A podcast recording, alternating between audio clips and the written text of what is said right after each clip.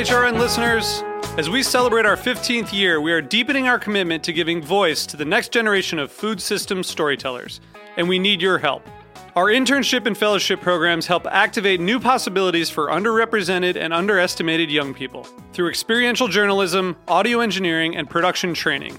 Through these unique programs, HRN helps food equity stewards build essential workforce readiness skills that expand their potential and foster economic mobility. Please consider supporting these critical programs. And with a minimum donation, you can be entered to win a dinner for two at an amazing restaurant in one of eight cities and tickets to a concert at a great venue in one of those cities.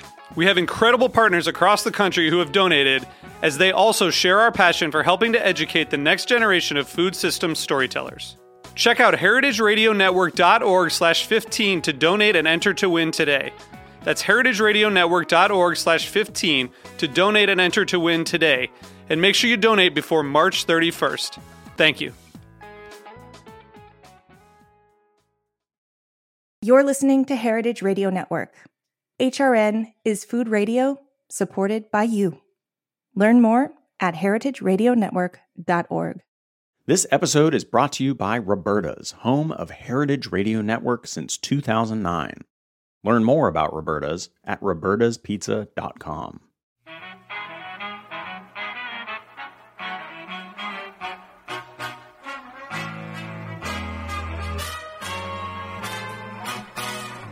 Mariana, ¿hace cuánto no estábamos aquí sentados? Hace por lo menos dos años, porque hicimos muchas entrevistas virtuales, digamos como por Zoom, y se ha perdido un poco la magia de estar en el estudio juntos. Sí, y me encanta volver a estar aquí en eh, la cabina de Robertas, en la parte de, atrás de esta pizzería, que le estaba diciendo a nuestros invitados es eh, la segunda o la tercera mejor de esta ciudad. Ahora hablamos de pizzas. Em, me encanta estar acá, me encanta volver otra vez a, estar produciendo nuestra temporada. Es la tercera o la cuarta temporada. Mm, este es un podcast en donde hablamos de comida, así que a nuestros invitados les vamos a hacer un test Pero mientras tanto los vamos a recibir con música, una canción muy bonita de un álbum nuevo de una banda que eh, nos parece es eh, ejemplo del país que nos, que, nos, que nos vio nacer y es un país que siempre llevamos en el corazón y que mm, casi no tenemos suficientes invitados colombianos. Entonces cuando tenemos invitados colombianos nos alegra mucho eh, hacerlos sentir como en casa. La canción se llama Prométeme.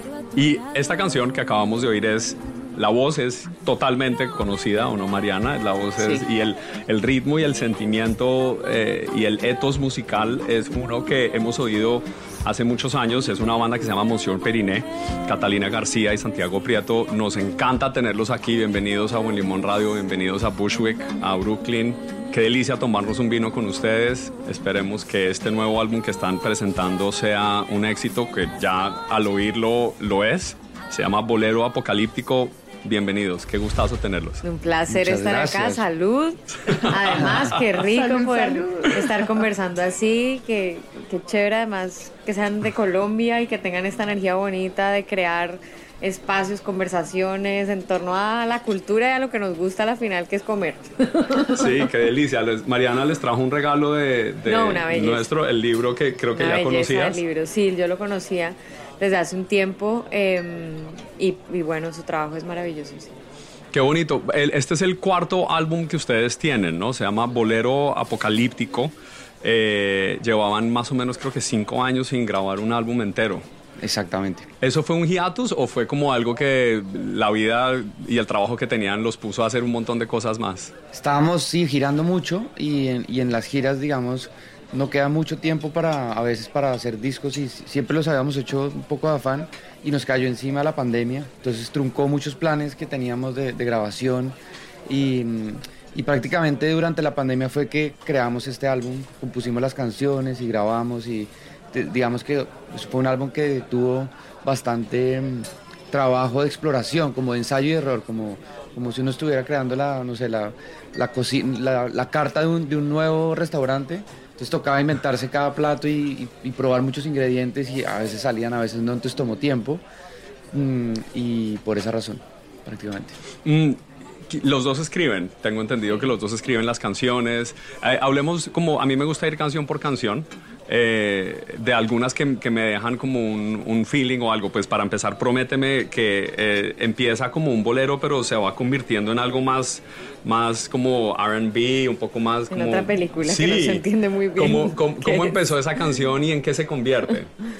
Bueno, esta canción la escribimos junto con dos eh, compas venezolanos, Servando Primera y Yasmil Marrufo, y esto fue un ejercicio creativo que hicimos realmente, no solo esta canción, hicimos varias, como seis canciones.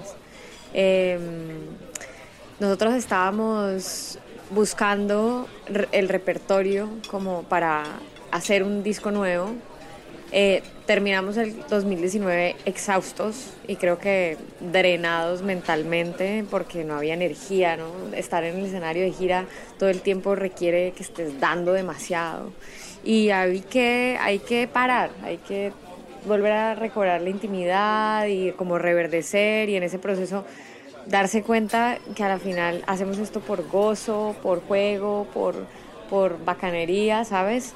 Eh, entonces queríamos escribir canciones buscando de nuevo ese juego y esa diversión al hacer música, aún si fuesen canciones eh, que vinieran de lugares de tristeza o de duelo, de lo que sea, simplemente volver a gozar el proceso. Y estos personajes, Servando y Yasmil, son muy graciosos, son muy divertidos, tienen muy buen sentido del humor. Entonces pensábamos un montón como, hay mucha gente en esta industria está metida en la película de hacer el hit y de tener el número uno y el hit y el hit y esto es un hit y esto es un palo y este, esta cuestión del palo y el hit. Em, ¡Qué obsesión! Eh, sí, es un poco una obsesión que, que distorsiona, distorsiona el, la creación. La creación y como la expresión del arte. Entonces, bueno, burlándonos un poquito como de esa, de esa tendencia de, de la industria, Em, y por supuesto, buscando que eso que nos gusta a nosotros de la música se manifestara también, empezamos a escribir estas canciones, entre ellas Prométeme. Entonces, Prométeme, eh, nos encanta el bolero, siempre nos ha gustado el bolero, nos ha gustado como el romance latinoamericano, esta cosa que es dramática, apasionada, intensa, ¿sabes? Como, em, pero al mismo tiempo poética y con una belleza eh, muy nuestra, no sé. Y, eh, y, empezamos a escribir esta canción, pero queríamos que fuera un bolero contemporáneo que pudiera como reflejar un poco lo que vivimos hoy en día, ¿sabes? Como no hacer el mismo de siempre. Y, por eso la letra, ¿no? La letra es un Por eso la letra, exacto. Porque también, claro, pues a la final también son cosas que nos atraviesan, que nos eh, importan, ¿sabes? Y de alguna forma pues hemos tenido esta causa eh, o esta relación con hablar sobre este, esta locura en la que vivimos, lo que está pasando con la Tierra, con el planeta, y quisimos escribirlo así, como medio en chiste, pero entre chiste y chanza, como de verdad. Sí, pero es que es siembra la semillita de, de bueno, ¿qué está pasando a nuestro alrededor? Es que hace dos días estamos grabando esto el 9 de junio y hace dos días no se podía ver el sol. Se sintió apocalíptico. Apocalíptico con todas las todo. Pero lo más loco es que hoy 9 de junio no se ve, pero sigue allí. Y así está pasando en, el, en todo el planeta, ¿no? Eh, o sea, por ahí cada día lee uno noticias como en 20 años desaparecerán todos los pingüinos.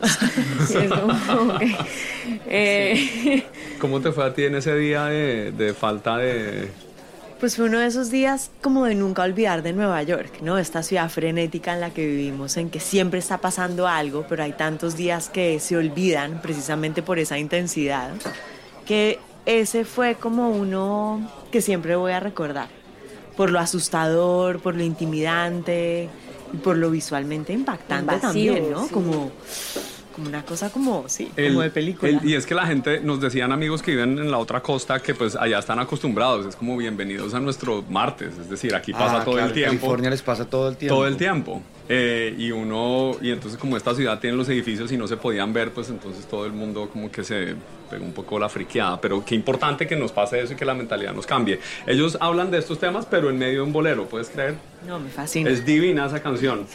Mariana y yo tenemos, en el libro que te regaló, tenemos unos menús mm, para invitar a la gente a desayunar o almorzar, a comer o lo que sea. Y en esos menús, cada menú tiene un playlist. Y en todos los playlists hay una canción de ustedes. no, ¿en serio? Sí, Y la gente nos pregunta qué es esto que suena, no sé qué. Mariana hace un evento y en el evento suenan ustedes y es que es esta canción tan linda, la gente le hace Shazam. Ay, qué belleza, eh, muchas gracias. gracias. Es que no, les digo que para nosotros aquí en Bolimón Radio, pues claro, hablamos de cocina, hablamos de gastronomía, pero la verdad es un tema que no es aislado. La cocina Claro. tiene un ritual y la música es una gran parte, es un gran componente de ese ritual. Y, Sin y, música ¿sabes? es y, la, y la gastronomía y la música es la misma cosa. O sea, yo he tenido la oportunidad de convivir con chefs, he tenido, tengo grandes amigos que son cocineros eh, y, y estar de cerca a, a un cocinero y ver cómo todo, el performance, cómo observa, eh, no sé, un- un un vegetal, un, o sea, algún producto y lo transforma en lo que se termina transformando, es igual que la música, es la misma, eh, son los mismos procesos, es una La locura y es muy bello también, es la misma lógica, sí. Hoy vamos a comer pizza, estamos esperando que llegue la pizza porque como Qué estamos de regreso en, en, en Robertas, qué delicia, imposible no pedirles que nos traigan, no conocían Robertas, eh, mm, Catalina y Santiago. Bueno, entonces, me encanta que ojalá acá. que les prometí mucho, entonces ojalá dejen... Santiago, cuéntanos del- de tu proceso personal en el álbum. Eh, bueno, fue, fue un, un regalo este álbum porque, bueno, la pandemia que les había contado que truncó muchos, muchos procesos que teníamos de giras, conciertos y la idea de hacer un álbum como un poquito más expedito y rápido, eh, resultó siendo un regalo, digo porque en la pandemia lo que pasó fue que pues, nos tocó quedarnos encerrados, pero en ese encierro hicimos como hicimos un estudio, pues que en Bogotá creé un traje cosas de acá de Estados Unidos y bueno, llevo muchos años eh, de alguna forma como recoleccionando instrumentos diferentes. Entonces es como, como un chef, o sea, por fin tenía mi cocina, nunca tuve cocina. Y entonces eso ayuda mucho porque el, el estudio en sí mismo es una herramienta para lograr cosas. Y, y fue muy lindo el proceso de, de explorar con cosas que no, pues, no conocía, como tirarse a, a probar nuevas, nuevas maneras de cocinar música, especialmente como con temas, digamos, más como del, de lo electrónico, por así decirlo, pero tratando de preservar lo que hemos siempre sido nosotros, que ha sido como algo tocado, acústico, donde siempre está como la mano y el espíritu interpretando la, la música. Entonces fue un trabajo muy bacano de, explorar, de ensayo y error y de probar distintos ingredientes en, el sonido. Y, bueno, eso, eso fue, fue muy divertido, la verdad. Fue como estar, como les decía al principio, como crear un nuevo menú para un restaurante que ya la gente va. Pero les vamos a presentar una nueva carta, ¿no? Claro. Lo que Santiago dice es muy cierto porque este, este álbum de ellos es muy ellos. Es como, como dicen los gringos, como que they grow into themselves, como que vuelven, eh, se vuelven más ellos, que me parece, no sé si es algo que lo sienten o se dan cuenta. Pues o nos lo no. han dicho, ¿sabes? Nos lo han dicho y eso ha sido especial de escuchar porque yo creo que en el proceso no es como un objetivo consciente constantemente. Por supuesto, decimos como, bueno, hay formas de hacer que nos importan. Hay elementos que nos importa que permanezcan, que sean como redundantes en como en- en- de un álbum a otro, ¿no? Que estén allí, que permanezcan. Hay em, sensaciones que respetamos, pero no es que estemos mirando con lupa si es que esto es eh, representa a totalidad como el universo, pues porque a la final uno está No, en constantemente cambio, cambiando. Entonces, pues no sabemos, pero es me ha parecido bello saber que le llega a la gente que conoce nuestra música y que puede reconocer en este disco que hay como un todo de lo que es Messi Periné. Y no es un sentimiento de, de, ah, bueno, suenan igual a lo mismo de siempre. No, no es eso. Porque, porque, porque uno lo notaría. Las personas notan como, ah, esto es una, es una, ¿cómo es que? Es una fórmula. Entonces, esto- eso se volvió una fórmula que va a sonar igual siempre. Y no siento eso de este trabajo que hicieron. Si lo sintiese, se los diría. Pero no. Qué bueno. Y creo que también tiene que ver con que nos tomamos el tiempo, ¿sabes? Las cosas como requieren tiempo para decantarse, para sentarse, para, ¿sabes? Em, como que se condense esa esencia de lo que pues uno, uno lleva, ¿no? Y, y al mismo tiempo para poder meterle otros paisajes, no sé, requiere de tiempo. Hacíamos, habíamos hecho dos discos muy bacanos, pero al, también siempre muy corriendo muy estrechos en el calendario sí, uno detrás del otro pues. con una presión. Sí, con presión sí porque es que siempre estábamos de gira. Entonces en ese sentido había un decíamos, mes para hacer bueno hay que parar oh, en enero a descansar un poquito y hagamos ese disco de una vez porque en marzo ya tenemos que estar otra vez girando. Entonces y en qué lugar geográfico escogen hacer como todo ese desarrollo creativo como que dicen nos tenemos que sentar a desarrollar ideas, ¿dónde lo hacen? ¿Están en el mismo lugar? Pues siempre hemos estado muy, moviéndonos porque nuestra, nuestro oficio es muy nómada. Entonces digamos que ya uno aprende a, a no depender, digamos, o sea, obviamente uno busca un espacio tranquilo generalmente como para aterrizar ideas, pero todo el tiempo está uno viendo, o sea, ya la naturaleza del movimiento es y permite también que uno esté permeado como de muchas influencias y afectarse. Pues, venir a Nueva York, por ejemplo, ver otra música, o sea, todo el tiempo eso va, va generando nuevas ideas. Entonces el viaje es realmente, yo creo que como la fuente de inspiración más grande para, para nuevas ideas. Y por supuesto, cuando uno ya está en esa vida intensa, en ese rifirrafe del, del viaje, llegar a un lugar tranquilo, silencioso, ahí como que se decanta el ruido y, se cuela todo y, quedan como las ideas o las cosas que uno le, no sé, que quiere decir o, o que, sí, que quiere desarrollar de esas impresiones que tuvo en el viaje, ¿no?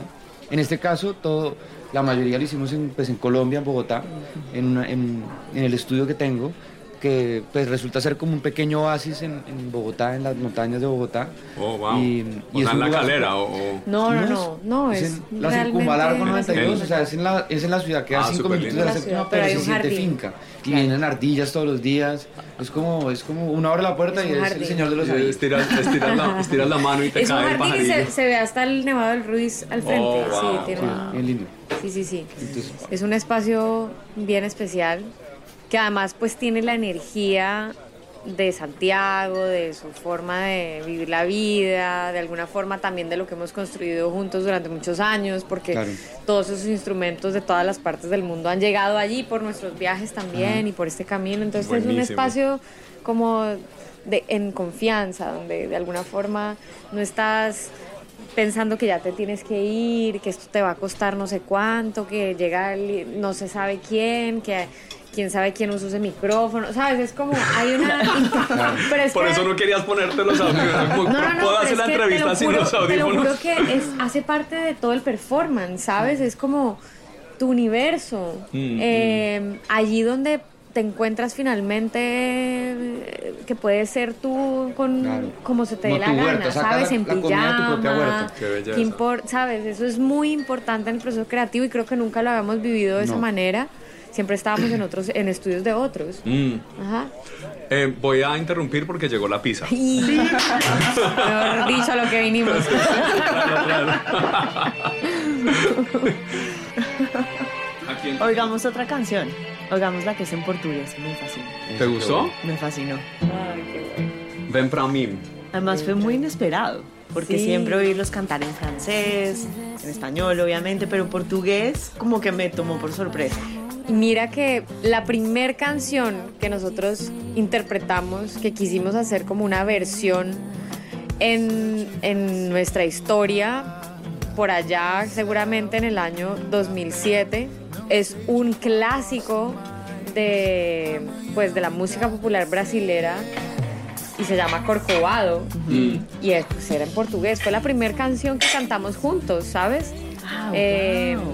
entonces, pues no, yo sé que mucha gente no se lo espera, pero realmente en nuestra historia Brasil ha estado presente desde el día uno. No sabíamos, no tenía ni idea. Demasiado. Durante por lo menos dos años estuvimos haciendo covers eh, de música popular latinoamericana y la mitad del repertorio era Brasil.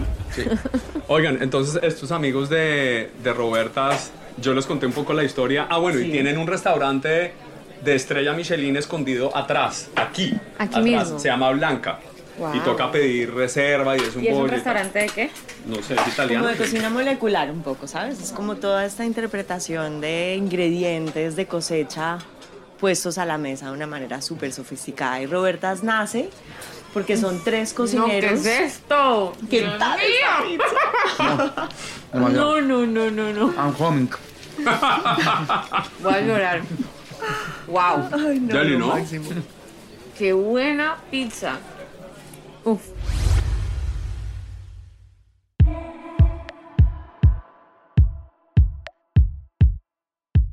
This episode is brought to you by Roberta's, home of Heritage Radio Network. Roberta's was founded in Bushwick in 2008 and has become one of the most iconic restaurants in the country. HRN made its home inside of Roberta's in 2009, and together they have become part of the DIY fabric of the neighborhood. Roberta's is open for lunch and dinner seven days a week and serves much more than just the famous wood fired pizzas. Their team dreams up new salads, pastas, and sandwiches on the regular. Roberta's Tiki Bar is alive and well in the back garden, serving up frozen drinks in the summer and hot toddies in the winter. Stop by the bakery and takeout spot next door for fresh breads, sticky buns, and pizzas to go. But Roberta's also extends beyond Bushwick, with multiple locations in New York City, Long Island, and Los Angeles.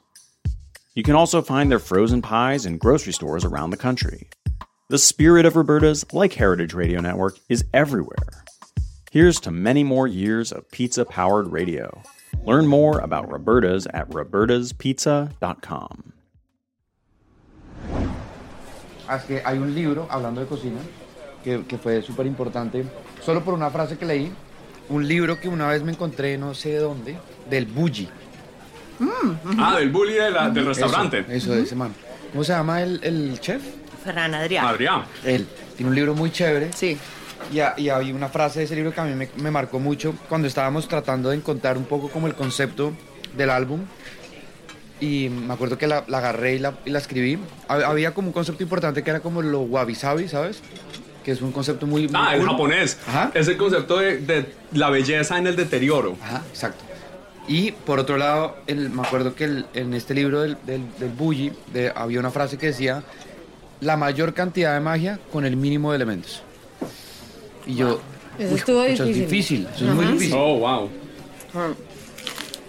digamos, y eso ha sido mm, una conversación larga que hemos tenido en este proceso de este disco, porque cuando mm, tienes esa necesidad creativa a partir de y, y la posibilidad de usar tantas herramientas, los límites son complejos.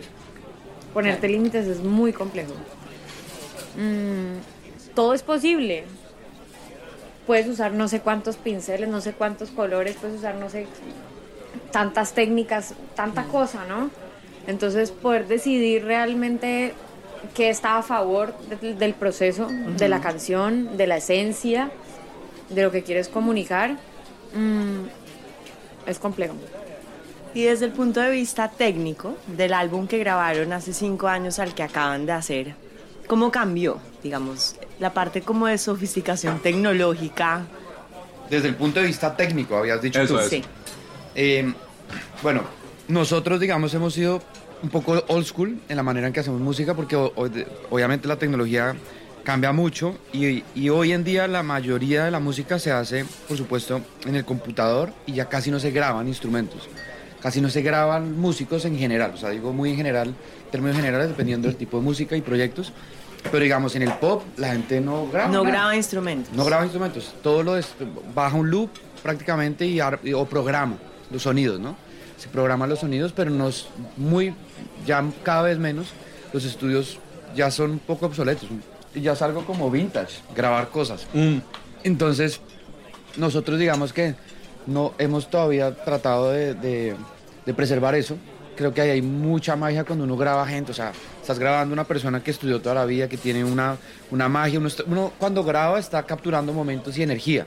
Y la energía de las personas que se suman a un disco es súper importante. Claro. O sea, lo que suena es, es el alma de la persona. ¿sabes? Claro. Entonces, tratamos como de, de hecho, había otro concepto que les había hablado como el wabi esa frase del bully, y había otra palabra que fue importante y es la palabra cyborg.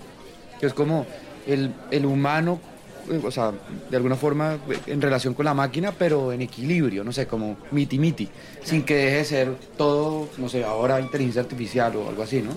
Entonces, nosotros, la tecnología pues fue, fue o sea, hay, muchos cambios, pero siempre la tratamos de preservar muy, muy natural todavía, ¿sabes? Como música biodinámica.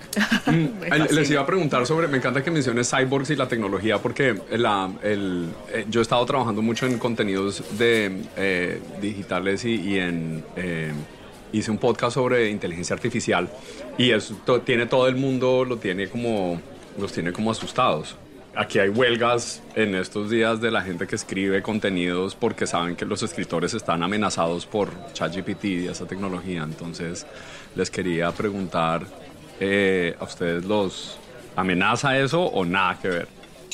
¿O lo quieren usar? Quizás es una herramienta. Creo que hemos, estado, hemos estado todavía un poco ajenos a lo que está sucediendo. O sea, hay unos ejemplos increíbles. Es como el, me acuerdo que David Guetta compuso una canción y le pidió a una inteligencia artificial que esa canción que él compuso la cantase eh, un robot con las letras que quisiera ese robot en el estilo y en el audio de Eminem, el rapero. Y lo hizo en cinco minutos y salió una canción. Entonces todas las personas que escriben, sin, sin importar la, la disciplina, las personas que se sientan a escribir eh, lápiz y papel eh, se sienten un poco amenazadas en ese universo. Claro. Sí. Pues yo creo que, mm, a ver, a mí lo que me inquieta y, lo, y es lo que he dicho al respecto es em, cómo con esta experiencia de la inteligencia artificial se profundiza aún más la, la desconexión entre lo humano. Sí, el conflicto, o sea, tener que enfrentarte a un universo misterioso de alguien que por, probablemente opina distinto a ti. Y los procesos creativos en colectivo están determinados por ese conflicto, ¿sabes? Mm. Por tener esa tensión, ¿sabes? Eh, si estás con una inteligencia artificial, pues no va a haber conflicto, simplemente es una programación y te va a dar un resultado y por supuesto te va a abrir caminos como dentro de ese resultado, pero no hay, o sea, no, no te va a llevar la contraria. o sí, ¿sabes? Como que no vas a tener que establecer como esa dinámica conflictiva que siento que también es esencial a lo humano. Em, de la fricción sale el diamante. Del... Claro, de la oposición pues se afinan las cosas. Entonces, y asimismo, pues las, la comunicación entre las personas, porque pues no vas a tener que trabajar con un montón de gente. Digamos, facilita muchos, muchos procesos. Seguramente en términos de creatividad va a traer eh, otros universos, otras posibilidades. Em, pero no sé, a mí en términos de conexión entre las personas es como lo que más me inquieta. De, sí, es una... video, tanta gente tan aislada. Tan, y ahora que sacaron esas gafas de... ah, por no sé qué, o sea, todo va para allá. pero además te lo venden como no. O sea, es la forma más cercana a estar conectada con la... Con eh, Y eso, eso pasa con redes sociales también. Pero yo vi en redes sociales, me acuerdo que en la pandemia fue al final de la pandemia hubo una canción de ustedes que como que estalló en TikTok y me llegó me llegó porque yo me metí Mariana no está en TikTok, bueno, ahora sí. No, yo no estoy en TikTok. Pero yo la. Pero, sí, pero yo no. En TikTok, nosotros no estábamos en TikTok. Y, yo, pues y yo obsesionado consumiendo contenidos de TikTok hasta que me empezó a salir esa y con, con su baile y todo. O sea, alguien le diseñó el baile. ¿Ustedes pensaron en eso? ¿Eso pasó? Pasó espontáneo, completamente espontáneo. Nosotros no tuvimos nada que ver. Un mar en México. A, mí no me metan en eso. Exacto. Y pues tampoco somos tan usuarios de TikTok y pasó esto y se volvió una locura. Y obviamente fue un gran regalo de, de la vida pues que, que, una canción nuestra se hubiera movido en todo el planeta. Es que es masivo, es increíble. Llegó como y les trajo nuevas audiencias, nuevas personas. Así es. Y creo que nos trajo pues nuevas audiencias, pero también... Confianza. Bonito ver que esto estaba pasando de una forma... Orgánica. Espontánea, exacto que nuestra cara no estaba en el primer plano, sino que pues era la música, esa música que muchas veces ha sido criticada de rara, esto no le va a gustar a nadie, es muy de nicho, mm, deberían pensar en ta, ta, ta, ta, ta, X, Y, Z, que no, y, ¿sabes? Y, la gente la agarró como suya propia. Mucha veces, música hecha sin ninguna expectativa distinta a el disfrute de poder hacer lo que se nos da la gana y en lo que realmente creemos, más allá de pues lo que piense la gente, ¿no? Eh, no hay piropo más bonito de eso, que les llegue esa canción y que no sabían que iba a pasar eso con esa canción. A mí me gustó mucho, digamos, me llevó, me, me, hizo reconectar con la música de ustedes porque no había habido un buen tiempo algo de, de ustedes y por eso fue bonito. ¿Cuáles son esos momentos como de, como de duda? ¿Hay momentos de duda? Todo el tiempo, weón. Todo el tiempo. Todo el tiempo porque de alguna forma lo que hacemos, de alguna forma no, lo que hacemos está muy relacionado a la aprobación. Externa, ay, que es, una, que, es lo peor. A que a la gente le guste, le importe. Los números, los números de la izquierda. y, y, pues esta industria mide en números. Entonces, el público también termina cayendo en esa, pues como en esa idea de, ay, es que si esto tiene no sé cuántos millones es porque es bueno, está en tendencia, es importante como de mirar a ver qué es lo que está pasando allí. Se mueve así el algoritmo, con números. Entonces, pues sí, a veces pesa, sí, es, es como, es un ruido que siempre está ahí permanentemente y que agobia, en muchos momentos agobia. Y este disco tuvo mucha duda y también una pérdida de la perspectiva, porque se tomó mucho tiempo, tuvo pues tuvo problemas, digamos, el disco en salir por, por temas de distancia, de trabajo a la distancia, y se enredó, se nos enredó. Entonces uno, siempre, pues no siempre, pues a uno también pues confía en lo que hace, pero intenta. Pero siempre hay una duda de, ¿será que esto sí es, pues, si es suficientemente bueno? O si, si le va a gustar a la gente o no. O sea, uno es como lanzar un restaurante, no, tiene ni idea qué va a pasar. todo el tiempo, todo el tiempo. Es un yugo, es como un peso ahí en el mico, en la nuca. Exacto, pero igual pues uno le hace y, y cuando se da uno cuenta que cuando hace las cosas sin expectativas, o sea, como solo por el, el hecho, digamos, del amor al, al, arte o a la belleza creada, y obviamente con otras intenciones también, como por ejemplo la canción Prométeme, que tiene mensajes y todo, pues ya, o sea, creo que eso rueda solito, o sea, eso ya ni siquiera depende de uno. Tiene que tener un sentido mm, importante para ti como creador o creadora, en términos como de, sí, de, de lo que es importante para ti en la vida, para que cuando salga la expectativa que tienes de si va a gustar o no, no sea mayor a ese como a esa experiencia que fue para ti hacerlo. Blindar esa experiencia. Exacto. Si esa experiencia fue bacana para ti, si gustó o no, pues ya no importa, porque al final te gustó a ti y lo vas a recordar de esa manera. Fue una experiencia importante, te transformó, te permitió, no sé, decir, expresar, ser y lo que sea, ya lo otro no lo controlas. Pero a veces sí, esa vaina. Mm, es un bollo, además, porque detrás viene un montón de cosas, la posibilidad de seguir haciéndolo, la, un montón. Em, oigan, pero más importante que todo es, ¿qué tal la pizza? O sea, una locura. no hemos parado de tragar. Se han comido, hemos comido todos un poquito o sea, de cada está muy buena, muy, muy rica. Yo pensé que había pedido demasiada, pero creo mira, que, no, creo que, creo que le dimos dando palo todo. más. Hasta la, la, representante agente que dijo que no quería, mírela ahí. Sírvele a Catalina más bien. Eh, oigan, quiero que oigamos otra canción, se llama La Pea. Eh, y ya la comentamos.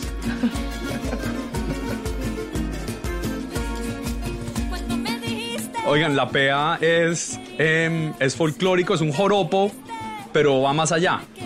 Mm, yo lo vi y me pareció intrínsecamente colombiano pero también tiene otros ritmos mezclados, entonces no sé cómo describirla y de dónde salió la, como, ¿por qué hacer la em, sí, o sea, la canción es, es como un 6x8, que es, es como un joropo, pero también tiene otras, otros detallitos. Esa música 6x8 se encuentra en toda América, ¿no?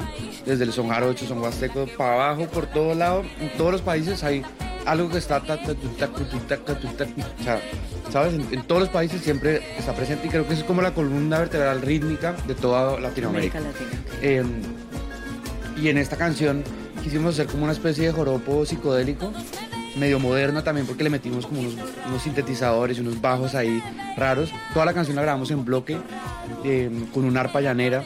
Oh, wow, es que se nota buenísimo. Y, em, Y bueno, y, y tiple. Y tomando guaro. Tomando guaro. Claro, por ende, la ¿Qué fea. aguardiente necesito saber? que fue a Néctar ahí, el que había en la tienda. Sí, fue relajado. Fue el, el básico. Néctar, néctar azul o rojo. No, porque es tan regionalista el aguardiente que es como a mí el antioqueño, Exacto. a mí el llanero. El Todos líder, saben igual, la verdad. Mientras esté frío, todo bien. Exacto. Y, y la canción la hicimos también, en ese, es de la misma cepa de Prométeme. Salió como en, esa, en, ese, en ese año, digamos. Y, y pues es una canción como de humor también, o sea, como de... Y pues muy real, porque a la final cuando estás entusado, ¿qué haces? Pues, cada- La pea. salir a empearte porque si no, Sí. ¿qué? O sea, una- eso es es, una de las es una de etapas. las etapas. Es o sea, una de las etapas, sin duda. Exacto. Me encantó la colaboración con Ana Tijoux. Ana, y Ana es chéverísima. Ana es Eh, increíble. ¿Cómo, cómo se conocieron? Ana Tijoux lleva pues en la escena, yo creo que es similar, se han cruzado en En muchas Alemania, veces. primera Nos vez. hemos cruzado en varios Yo creo que la lugares. primera vez que nos conocimos fue en un festival increíble en Alemania que se llama Fusion Festival, que es un festival que la gente paga la entrada sin saber quién va a tocar. Y, y es como instalaciones de artes y es muy lindo. Creo que en ese festival por primera vez nos conocimos con ella. Pero el caso es que, bueno, de ahí nos fuimos encontrando en diferentes lugares y salió la idea de invitarla a colaborar en esta canción que es la canción protesta del álbum. Esta canción nació... mm, Martuchis. ¿Cómo así? es una canción protesta y empieza, empieza Catalina diciendo Colombia estuvo para ti. Sí, Eh, y sabes, eh, y eso... es como del eso- alma eso, del- eso me lo cuestionaron, fue como, ay, pero ¿por qué a Colombia? Si después la gente de México o la gente de no sé dónde va a decir que esto no es para mí, no lo van a oír. Y yo, ay, bueno, ya, no, No somos tan literales. ¿no? Esta canción es para Colombia y ya, y es así. ¿Por qué? Porque nació en- a raíz de un momento muy oscuro que estamos viviendo Sí, en Colombia. y quiero cantarle a mi gente, a, a mi a esta gente, a tanta gente, millones de personas que salieron a la calle a poner su propia piel, me incluyo. Mm, y asimismo que sentimos miedo, frustración, rabia, desconsuelo, desesperanza en medio de un estallido muy doloroso, muy violento, en, el que tantos artistas de tantos lugares del país quisimos poner nuestra, nuestra voz, nuestra plataforma al servicio de la libertad de expresión, más allá de cuál fuera la bandera política. De hecho, generando un espacio apolítico en el sentido como de, de, de- Partido. de un partido. De ciudadanía. Pero es más como un espacio para la ciudadanía, para la expresión, ¿sabes? Y, y para los derechos humanos. Y, y, y entonces por hacer esto estábamos siendo perseguidos, violentados, mutilados, desaparecidos, en fin. No, eso fue muy doloroso. Y para mí fue inspirador ver esa fuerza tan grande de resistencia en la calle, de, en un país donde no hay muchas oportunidades eh, y mucho menos para dedicarte al arte.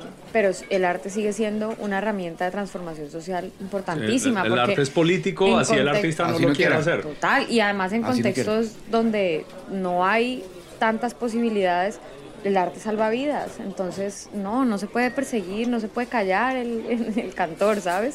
Entonces, eh, de ahí nace Cumbia Valiente en el 2020, en medio de esa crisis gigantesca que tuvimos y que explotó en las calles.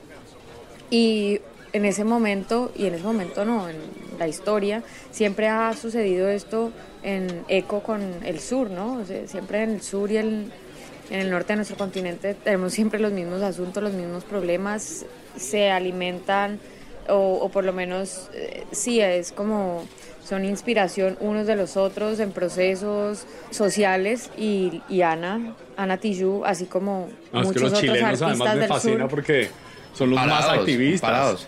Lideran esto en, en pensamiento, además. saben trabajar en colectivo. Sí.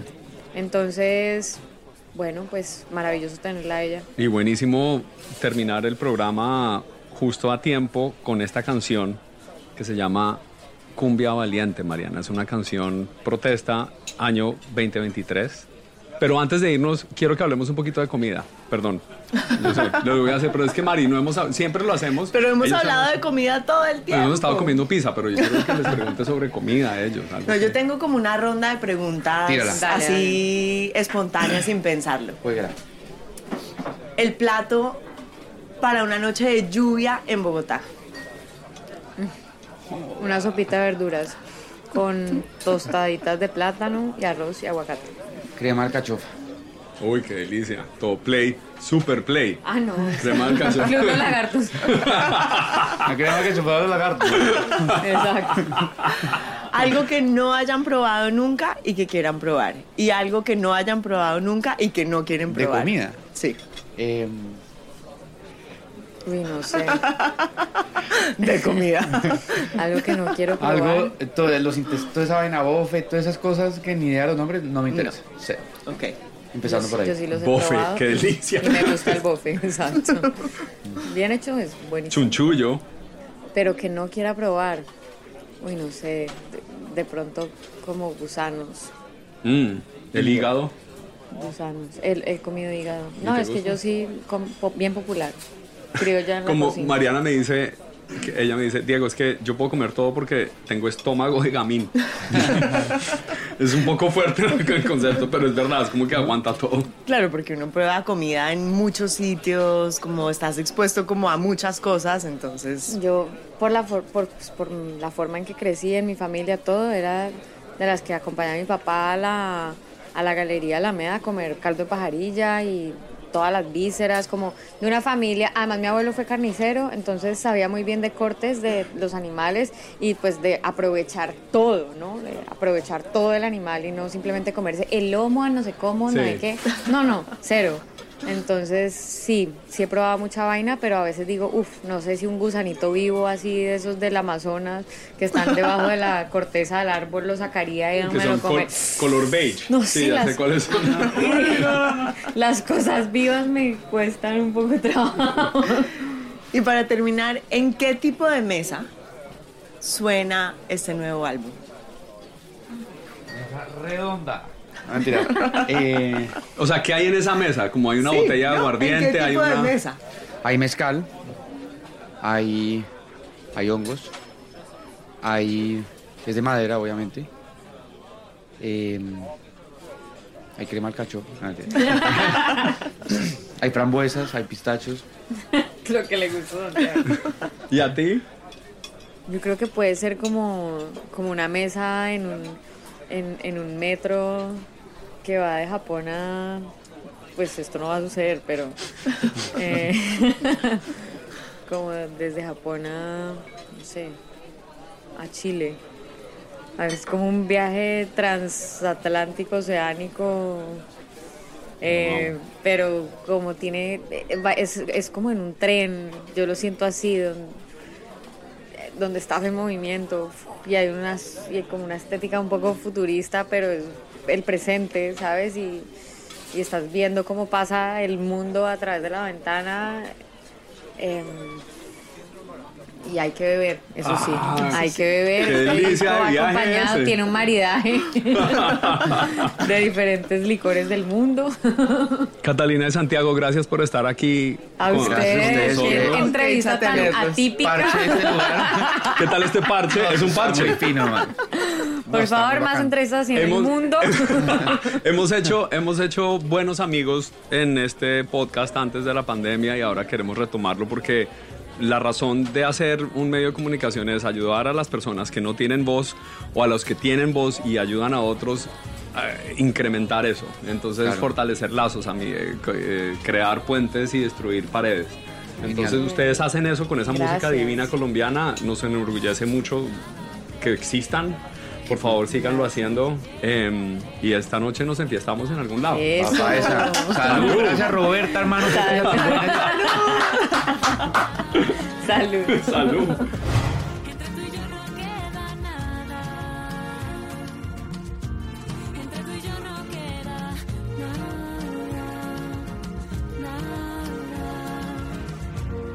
Nada.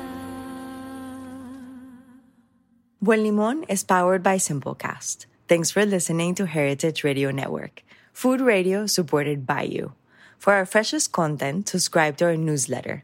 Enter your email at the bottom of our website, heritageradionetwork.org. Connect with us on Instagram and Twitter at heritage underscore radio. You can also find us on facebook.com slash heritage radio network. Heritage Radio Network is a nonprofit organization driving conversations to make the world a better, fairer, more delicious place. And we couldn't do it without support from listeners like you.